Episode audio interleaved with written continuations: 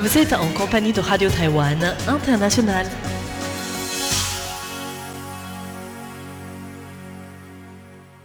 Bonjour auditeurs et auditrices de Radio Taïwan International. Vous êtes en compagnie de Clément Tricot pour vous présenter le programme de ce lundi 2 décembre 2019. Tout d'abord, vous retrouverez le journal de l'actualité qui est aujourd'hui présenté par Valentin Floquet.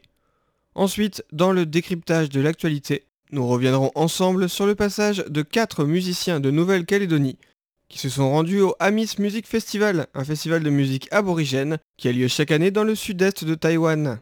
Vous retrouverez ensuite Meg Wang pour son émission Retour à la source, dans laquelle elle vous parlera aujourd'hui de l'interdiction d'importer de la salade romaine américaine. Et enfin, comme chaque lundi, vous terminerez la journée en musique avec Damien Bonfils et son émission Pop 50, dans lequel il vous parlera de la chanteuse GEM du duo Huawei Mading et enfin de la chanteuse Renny Yang.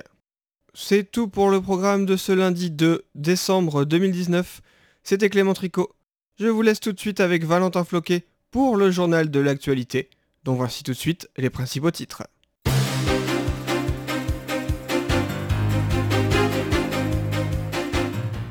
Affaire Limontu, la Chine encourage les arrestations de semeurs de troubles à Hong Kong.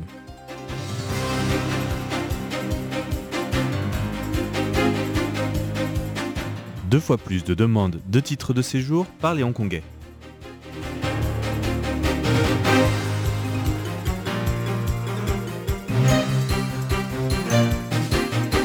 Les Singapouriens aiment le riz taïwanais.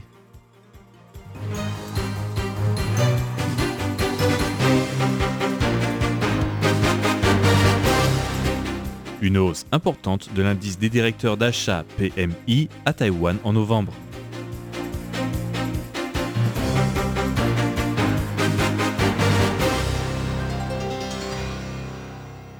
Chères auditrices et auditeurs de Radio Taïwan International, vous êtes en compagnie de Valentin Floquet pour suivre ce journal du lundi 2 décembre 2019. Affaire Limontu, la Chine encourage les arrestations de semeurs de troubles à Hong Kong. Récemment, la Chine avait arrêté pour des raisons de défense nationale deux participants présumés des événements des derniers mois à Hong Kong. Ce dimanche, la Commission centrale aux affaires politiques et juridiques du Parti communiste chinois a annoncé sur son compte WeChat que les deux personnes avaient commis des actes graves et que leur arrestation pour soutien au mouvement intitulé par les Chinois anti-Chine et pro-émeute à Hong Kong est comme une affaire de première importance ne permettant aucune indulgence. Récemment, le journal Southern Daily, un média chinois, a publié un article à charge définissant les deux détenus, le Taïwanais Li Montu et Li Renlei Rushang, originaire de Belize, comme des menaces pour la sécurité nationale pour leur implication dans le mouvement à Hong Kong. L'article décrit Li Montu et Li Renlei Ruxiang comme des personnes qui collectent des renseignements concernant la Chine, financent les activités criminelles contre la sécurité nationale de la Chine et qui menacent la sécurité chinoise. Selon l'article du média chinois, leur arrestation réaffirme la position de Xi Jinping à défendre sans faille la souveraineté, la sécurité et les intérêts nationaux. En critiquant la loi américaine en faveur de Hong Kong, la commission chinoise accuse également le DPP d'attiser et d'encourager les agitations de Hong Kong pour créer un affrontement interdétroit et tirer un bénéfice direct pour les prochaines présidentielles.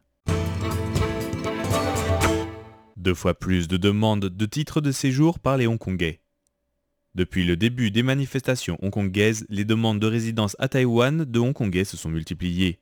Le vice-ministre de l'Intérieur, Chen Zhong-yen, a rendu public ce lundi matin les informations concernant les demandes de séjour à Taïwan de la part des habitants de la région spéciale administrative. Selon les données de janvier à octobre, il y a eu 4603 demandes de séjour, dont 4352 ont été approuvées. Le gouvernement a d'ailleurs reçu 1231 demandes de séjour permanent, dont 1189 ont été approuvées.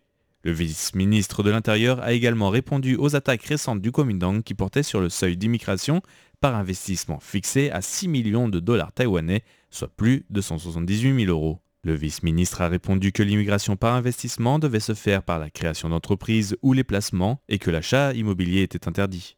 Il a également rappelé que compte tenu des circonstances actuelles à Hong Kong, le ministère de l'économie doit concerter la commission ministérielle des affaires continentales et d'autres organismes concernés afin de discuter de la nécessité de revoir les conditions d'immigration des Hongkongais à Taïwan. Les Singapouriens aiment le riz taïwanais. La présidente Tsai Ing-wen a accueilli au palais présidentiel ce matin le représentant du bureau des affaires commerciales de Singapour à Taipei, Wong Wei-kun, ou Simon Wong, qui termine son mandat à Taïwan. Tsai Ing-wen a qualifié Wong Wei-kun de témoin de sa nouvelle politique vers le sud. Il a d'ailleurs largement soutenu l'application de ces politiques. La présidente a confirmé ses efforts. Le président de la commission ministérielle de l'agriculture, Chen Ji-zhong, s'est rendu à Singapour pour promouvoir une culture du riz avec de bons résultats. Nous espérons que le riz taïwanais pourra recevoir le même engouement de la part des Singapouriens que d'autres fruits tels que la mangue et la jambeuse rouge. La présidente a également indiqué le rapprochement de Taïwan et de Singapour en rappelant que cette année, les visiteurs singapouriens étaient une des trois sources touristiques parmi les dix pays de l'Association des nations de l'Asie du Sud-Est. Dans l'autre sens, le nombre de visiteurs taïwanais à Singapour a également augmenté cette année de 7%. Une hausse importante de l'indice des directeurs d'achat PMI à Taïwan en novembre.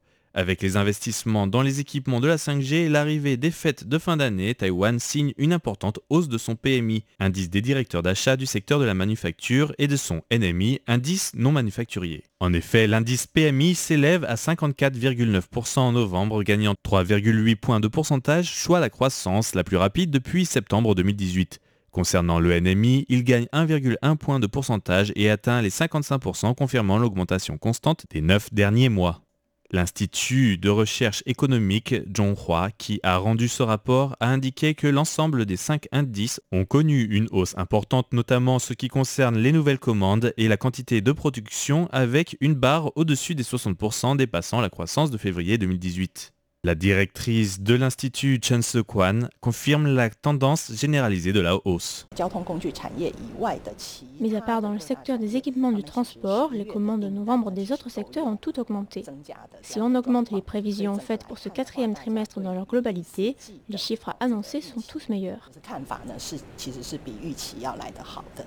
Une donnée qui contraste avec l'annonce de récession récente de la Commission ministérielle du développement national. Selon l'Institut, les PMI reflétant directement la perception des entrepreneurs est plus rapide que les prévisions économiques en général.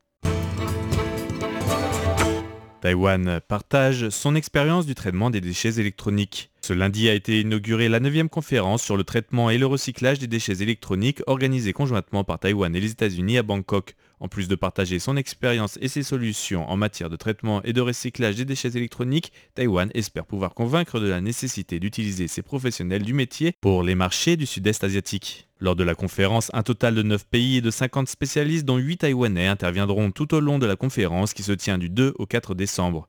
Ils partageront leur expérience dans le domaine. La délégation taïwanaise récolte 11 médailles aux Olympiades internationales de mathématiques et de sciences au Vietnam.